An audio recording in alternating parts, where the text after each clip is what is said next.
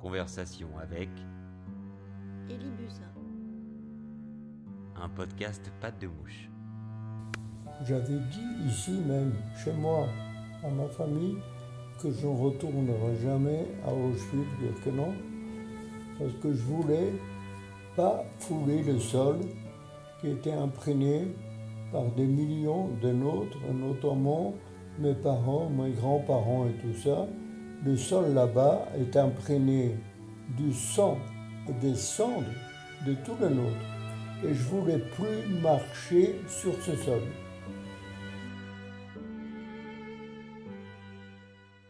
Août 44. Après une enfance heureuse en Pologne, Buzyn subit l'indicible.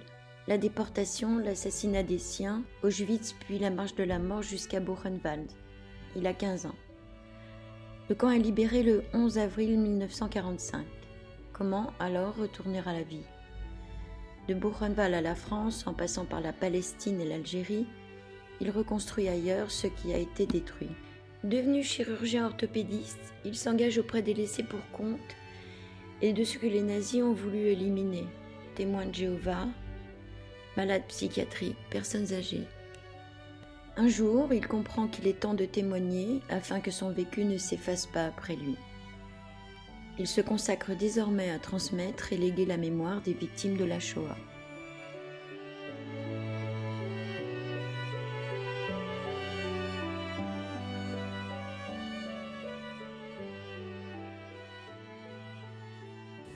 c'est notre fils qui a eu 21 ans est venu me voir en essayant de me changer, de me changer la vie, en disant que lui, il est majeur, qu'il a décidé d'aller là-bas pour voir où ses grands-parents paternels, qu'il n'a jamais connus d'ailleurs, hein, où ils ont disparu.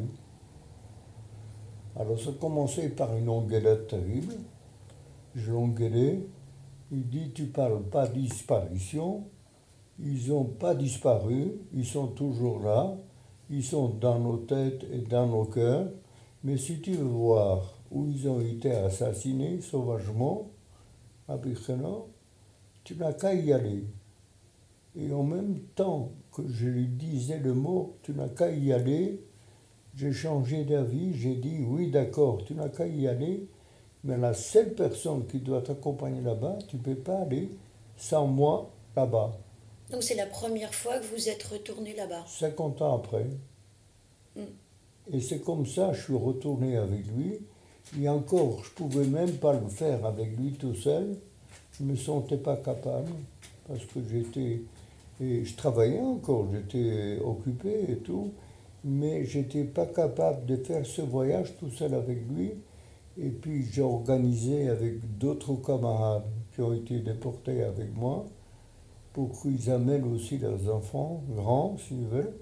Et on a fait un petit voyage de six jours là-bas avec euh, un petit groupe de sept déportés d'ailleurs. Et donc on a fait six jours et en rentrant, c'était un voyage effroyablement fatigant et déprimant parce qu'on a visité non seulement Birkenau Auschwitz, mais aussi tous les autres camps d'extermination et nos villes respectives dont nous étions originaires, où on était très mal reçus d'ailleurs. C'était effroyable. Et quand je suis rentré après six jours, je me suis dit, ça y est, j'ai fait le devoir, c'est fini, je ne retourne plus jamais. Hein? Et il se trouve, vous savez, c'est toujours comme ça, il y, a, il y a des choses qui surviennent quand notre premier petit-fils est arrivé à l'âge de 15 ans. Là, il a 33 ans. Hein. Quand il est arrivé à l'âge de 15 ans, j'ai pris la décision, moi-même, que tous les, mes petits-enfants, quand ils arriveront à l'âge de 15 ans, je les aimerais moi-même à Auschwitz, à Birkenau surtout, leur montrer où les générations précédentes où ils ont, ont été assassinés et comment, et pour l'expliquer. Je les ai emmenés. Ça fait déjà 6 sur 8 a déjà amené. Et le dernier, j'ai triché, je l'ai amené à 13 ans. Parce que je me suis dit, peut-être, j'arrivais pas à attendre qu'il ait 15 ans, je l'ai amené à 13 ans. Il y a encore deux qui restent. Mais ces voyages se sont faits toujours comme prévu. Donc j'avais et en plus, si vous voulez, c'est par hasard aussi, quand j'avais mon programme avec mes petits-enfants, pour aller les amener les uns après les autres, eh bien, on m'a téléphoné de Rosé pour me dire que l'aumônier israélite de l'armée de l'air organise un voyage pour Auschwitz, pour un groupe, et le déporté qui doit l'accompagner pour ce voyage, le déporté là-bas, doit l'accompagner pour ce voyage, est tombé malade, il est à l'hôpital. Et on m'a demandé de le remplacer. Alors j'ai dit à la personne de l'oser, écoute, c'est bien gentil, mais moi, Birkenau Auschwitz, ça y est, je suis retourné avec, euh, pour six jours avec mon fils.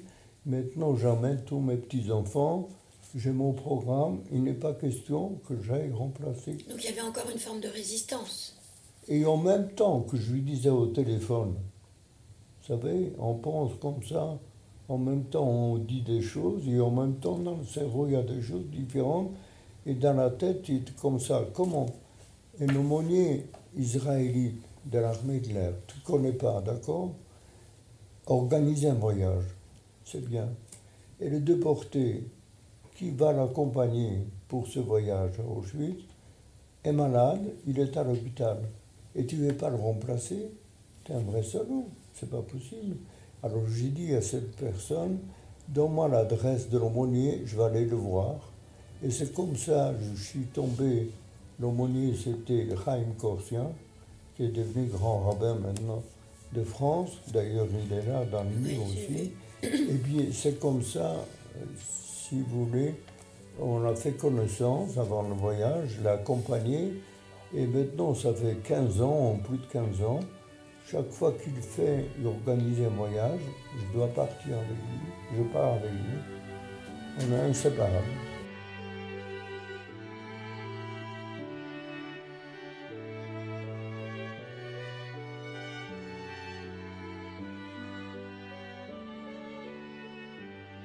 Mais vous avez décidé il y a, euh, il y a un an maintenant de, de, publier un premier, un premier livre, donc celui-ci. J'avais 15 ans, Vivre, survivre, revivre. Comment s'est présentée l'occasion de publier ce texte? Est-ce que c'est vous qui êtes à l'origine de ce choix, c'est-à-dire d'écrire, de faire le récit de votre vie? Vous a-t-on sollicité pour le faire? Comment ça s'est déroulé en fait? Ça s'est déroulé en deux fois. Si vous voulez, le titre, j'avais 15 ans, vivre, survivre, revivre, je l'avais depuis très longtemps. D'accord. Et j'ai même commencé à rédiger ces livres avant, il y a une quinzaine d'années, je me souviens bien combien de temps, avec euh, quelqu'un que je connaissais, qui était un psychanalyste hein, très connu, Jean-Jacques Moscovitch, et qui est un ami d'ailleurs, qui est venu ici m'écouter plusieurs fois. Il a enregistré plusieurs éléments d'ailleurs qui sont dans le livre. Eh bien, je voulais faire ça avec lui, mais en cours de, de rédaction, en y parlant, ça me paraissait tellement euh, douloureux de revenir sur toute cette période c'est qu'à un moment donné, j'ai dit stop, on arrête, tant pis, je ne le fais plus. Oui, c'était une de mes questions, ça aussi. Parce que j'imagine que quand on fait le récit, quand on écrit les choses, euh, elles prennent une toute autre dimension. Ça doit être effectivement extrêmement douloureux de passer de la, de, de, du souvenir, de la mémoire. Alors j'ai arrêté, j'ai arrêté et ensuite, dans un deuxième temps, quand les petits-enfants sont devenus grands déjà, et qui, auxquels j'ai parlé pas mal de choses, et si vous voulez, c'est eux, ils ont insisté beaucoup que j'écrive, que je laisse quelque chose d'écrit, et sous l'influence des enfants et des petits-enfants, et ma femme aussi, bien entendu, et j'ai décidé de reprendre quand même puisque déjà j'étais à l'époque où je retournais à Auschwitz chaque année, j'ai fait plusieurs voyages, et j'ai commencé aussi, il ne faut pas oublier, c'est que 50 ans après, après le retour du premier voyage, des fameux le Oui. j'ai changé d'avis, j'ai pris la décision qu'il fallait parler, non seulement à mes petits-enfants et à ma famille, mais il fallait parler le plus possible aux jeunes. Vous comprenez?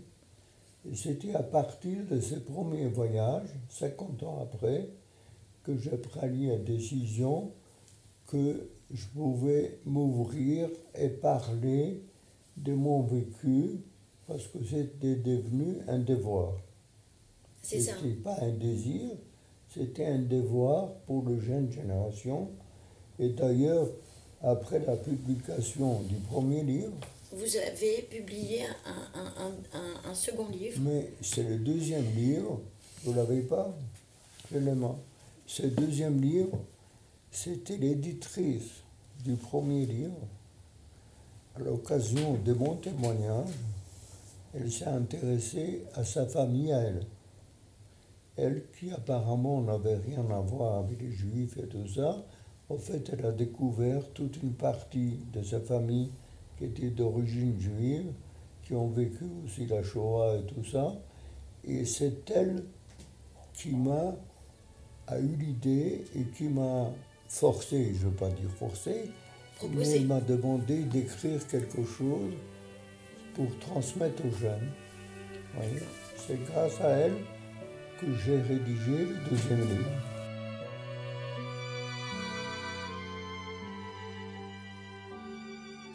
Mais comment fonctionne la mémoire tant d'années après?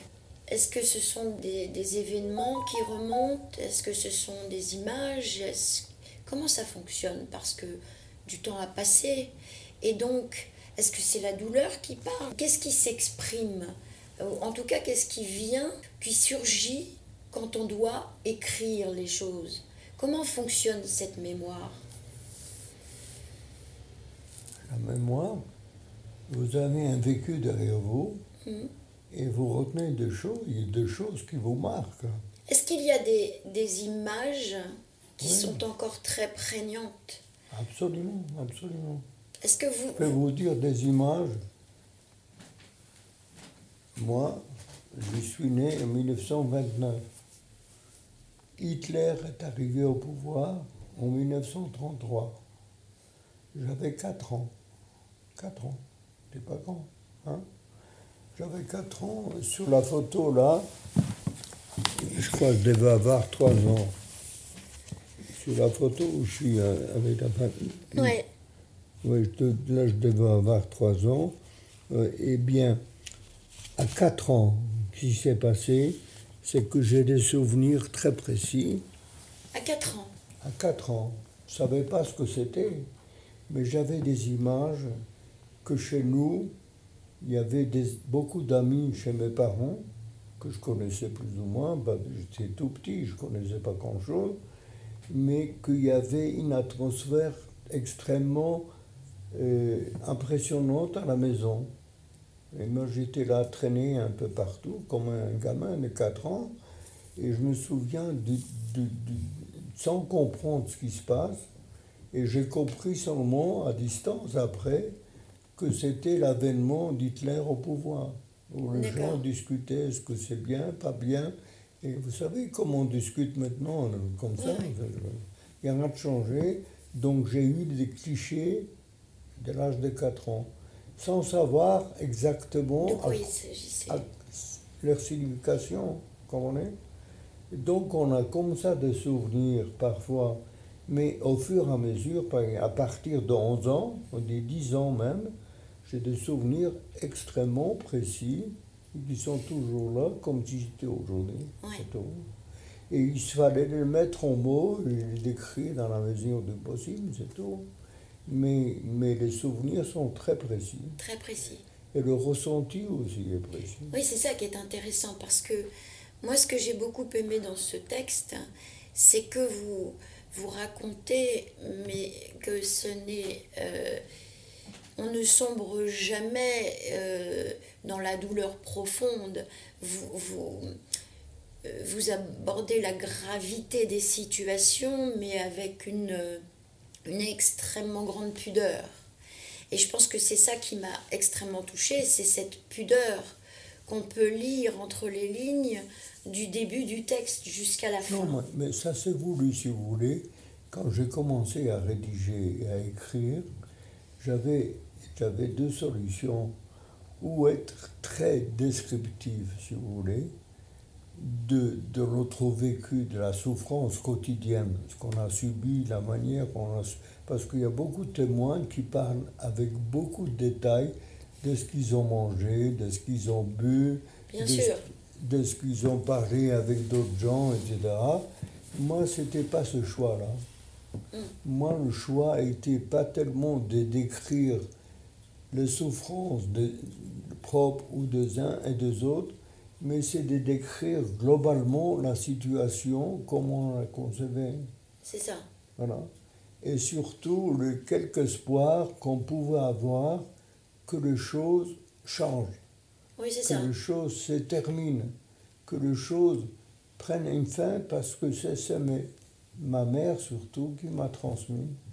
Parce qu'elle, elle espérait que je survivrais et que je pourrais faire ce qu'elle aurait voulu que je fasse. Voilà. Oui, c'est ça. On sent non seulement cette pudeur, mais aussi cette. euh, Alors, je ne sais pas si le mot est juste et si euh, vous serez d'accord, mais moi, je sens une, une dignité dans ces propos. C'est-à-dire que euh, vous, effectivement, vous, vous ne, plongez pas dans les détails, mais vous essayez toujours euh, de montrer qu'il faut se battre, quelles que soient les situations, et que euh, face justement à la douleur et à l'horreur, eh bien c'est la volonté de chacun qui peut lui permettre euh, de s'en sortir. Et ça, c'est vraiment la dominante des deux récits que vous, que vous avez con- Et puis, construits. Non, non seulement ça, mais c'est une question de caractère. Si Aussi, bien sûr. Mm. Une question de caractère, c'est qu'il ne faut pas seulement plonger que dans le négatif, il faut aussi plonger qu'il y a des choses positives. Bien sûr. Parce que l'homme est un animal, mais il a une partie animale pure, comme n'importe quelle bête qui veut survivre, qui veut vivre, etc. Un instinct de la vie, si vous voulez. Mais il a une partie aussi particulière, c'est qu'il a un cerveau qui s'exprime, qui parle. Ce qui n'est pas donné à tous les autres animaux, même s'ils ont un cerveau. Mais ce n'est pas un cerveau qui parle, qui s'exprime. Et moi, je pensais vraiment que cette partie de l'homme, cette partie humaine, si vous voulez, expressive, il faut là vraiment en parler. En parler. Mm. Il ne faut, pas, il faut pas parler que la méchanceté animale de l'homme animal, il faut parler aussi de cette partie humaine qui est très particulière. Elle a existé même dans les pires des conditions, dans les pires des camps, à Auschwitz ou ailleurs. Mm. Il y avait toujours des gens qui arrivaient à exprimer quelque chose d'humain ou humanitaire, c'est tout. Et il fallait en parler. Et moi, j'en parle. Et vous le faites très bien. Euh, il y a aussi euh, dans, dans, ce, dans ce texte, euh, évidemment, il y a tout ce que vous racontez, mais vous avez choisi de, de mettre des, des photos. Pourquoi ce choix? De, de mettre des, des, images, des photos de votre famille. Euh, Pourquoi avez-vous fait ce choix? Pourquoi j'ai fait le choix? Premièrement, c'est que j'ai très peu d'éléments de ma famille d'avant la guerre. Tout a été détruit, hein, tout a été spolié, et les quelques photos que j'ai là étaient des photos que je n'avais pas moi, c'était mes oncles qui vivaient en France, qui les avaient et qui m'ont donné quand ils ont décédé. Par exemple, c'est pas ça, ça c'est particulier. Mais, mais les photos là, les premières photos, celle-ci, cette photo-là, Mm. Et une photo de famille, très importante, c'est la seule que j'ai, je n'ai pas d'autres photos de famille. Ça, c'est particulier, ça, c'est quelque chose tout à fait qui n'a rien à voir. Ça a été fait par, par le chef comptable du camp du ghetto de Lodge, qui, était, qui faisait des, photos en couleur. D'accord. Et c'est par hasard, il a photographié dans une des ateliers où je travaillais, dans le ghetto de Lodge, et moi je suis là. C'est la seule photo. C'est la seule photo que j'ai de toute la guerre. Et qui n'a pas été faite par hasard, comme ça on l'a trouvé par hasard. Mais je trouve que c'est extrêmement important parce que effectivement il y a tout ce que vous écrivez, mais il y a toutes ces photos qui, nous, euh, qui sommes en dehors de cette histoire, euh, bah, nous informent euh, autrement. C'est-à-dire que dans ce qui est écrit, évidemment, on trouve tout un tas de tout un tas d'informations, mais les photos sont beaucoup plus libres d'interprétation. Moi, si vous voulez, la troisième partie qui s'appelle Revivre, de rentrer dans la vie, pas mal de photos sont liées à cette partie-là. Exactement. Voilà. Et c'est très important, c'était démontré quand même que après la survie, avoir fait des efforts énormes pour essayer de tenir le coup, de survivre et de résister à tout ce qu'on vous imposait, essayer de vivre de jour en jour, a fait que la troisième période m'a été imposée, je m'étais imposé à moi pour la faire la plus positive possible. Alors dans ces photos, en fait, euh, il y en a une euh, sur laquelle j'aimerais vous interroger, c'est celle-ci. Euh, où vous êtes photographié au Marathon de Paris euh, là, et puis celle-ci avec euh, le coureur automobile euh, Jean Alési. quelle est la part de cet investissement et, du sport? Parce que finalement, vous, vous mettez à chaque fois votre corps en, en, mouvement. Et quel est le, langage, quel est le sens de cet investissement pourquoi avez-vous participé à tous ces événements? Pourquoi j'ai participé? Et un petit peu par hasard et un peu lié à mon vécu justement pendant la guerre, pendant la déportation. Si vous prenez pas ça, ça c'est beaucoup plus tard, ça Oui, c'est beaucoup plus tard, ouais, ouais. mais celle-ci... Celle-ci, justement... Ouais, celle-ci, on est en 1980 je suis. J'ai arrivé à ma 50 ans. 50 ans. Je suis chirurgien, très actif. J'ai un travail fou, je travaille énormément. Et j'ai des collègues autour de moi qui travaillent aussi. J'ai eu plusieurs décès de collègues chirurgiens qui mouraient brutalement comme ça, au travail parfois même. Et ça m'a inquiété un petit peu. Et à 50 ans, en arrivant à la date de mes 50 ans, je me suis dit, il y a quand même, ton travail est un travail dur, où la tension nerveuse, psychologique est très importante, puisqu'on engage chaque fois, vous opérez quelqu'un, vous engagez sa vie, c'est une grande responsabilité, vous savez, c'est quelque chose d'extrêmement lourd à supporter. Et donc, euh, comme j'ai vu certains camarades professionnels qui faisaient des accidents comme ça, je me suis dit, il faut que tu fasses quelque chose pour lutter contre cet fait de ne pas prendre des risques inutiles, parce que j'avais une famille, trois enfants et tout ça, et en plus j'avais des responsabilités professionnelles aussi, et je me suis dit, il faut que tu fasses quelque chose pour lutter contre, contre le danger d'un accident cardiaque ou quelque chose. Et là, à l'époque, on ne parlait pas encore tellement du sport. Maintenant, on en parle, tout le monde en parle maintenant. Mais ça, ça c'était il y a 40 ans. Hein.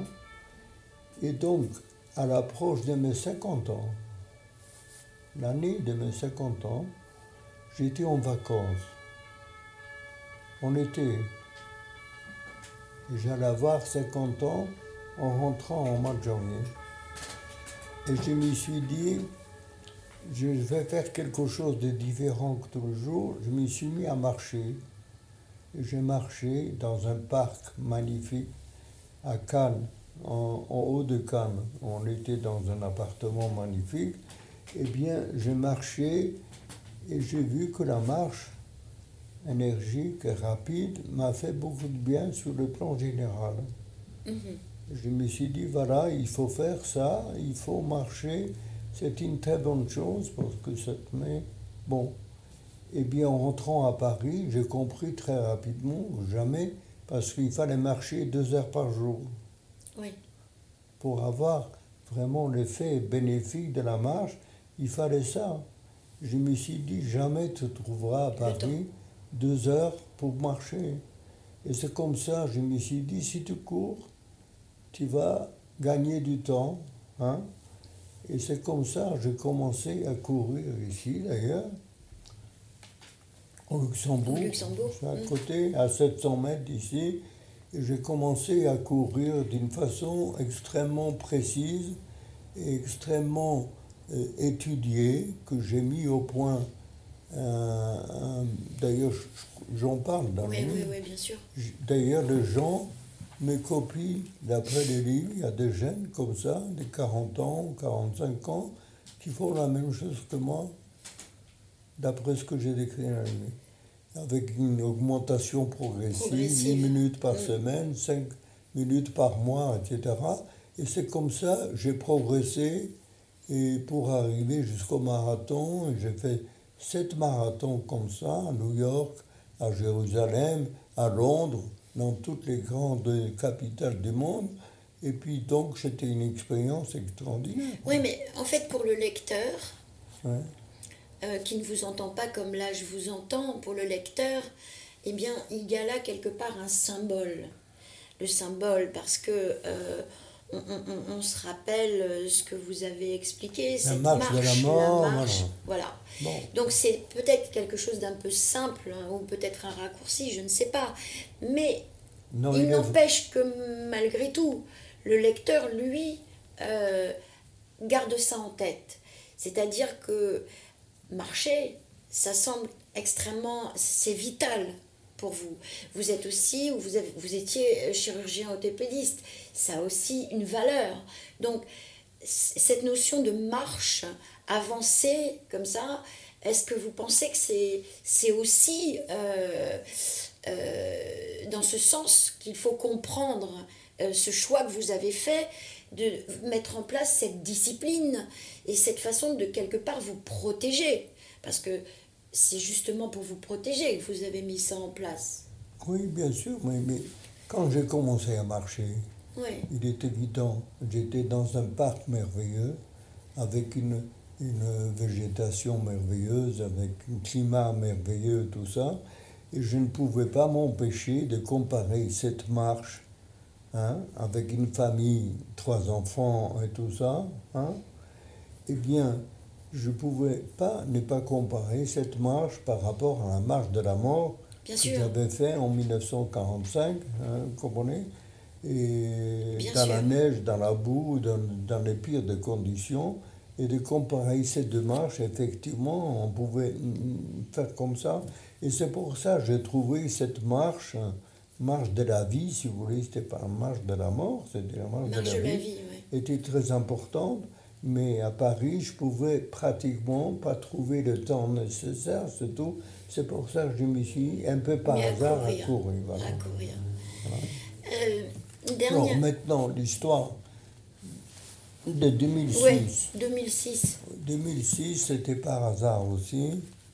Donc 2006, c'est donc euh, à l'occasion de la... euh, Les Jeux Olympiques, Exactement. les Jeux Olympiques 2006, je, je dis hiver, je dis hiver. Eh bien, c'était par hasard, c'est ma fille, ma dernière fille, qui a entendu à la radio que la société Samsung hein, organisait pour quelques personnes qui avaient un passé particulier sur le plan sportif. Elle cherchait des personnes qui pourraient participer à la course de Jeux olympiques de 2006 de Grenoble jusqu'à l'Italie. Hein. Et, et donc ma fille a trouvé que la personne qui devrait être embauchée là, par Samsung, c'était moi, justement, parce que j'avais tous ces vécus, connaissais très bien tout ça. Et donc, on a téléphoné à Samsung en disant il y a mon père, voilà, il a fait ceci, cela, il a fait des marathons, il, a, il est âgé, d'accord, maintenant, il a 77 ans, tout ça. Mais en tout cas, je pense qu'il mérite de participer avec Samsung. C'est comme ça, Samsung m'a téléphoné ici. Elle ne m'a pas prévenu d'ailleurs, elle ne m'a pas dit. C'était une surprise. Ah oui, d'accord. Alors Samsung me téléphone et quand je décroche le téléphone, il me dit ici la société Samsung. Quand j'ai entendu ça, j'ai dit écoutez, j'ai besoin de rien. Et je pensais que c'était un démarcheur qui veut vous vendre des télés, des machins, des comme ça. Alors le type m'a supplié, surtout ne raccrochez pas, je vais vous expliquer de quoi il s'agit, c'est pas une question de, de, publicité et tout.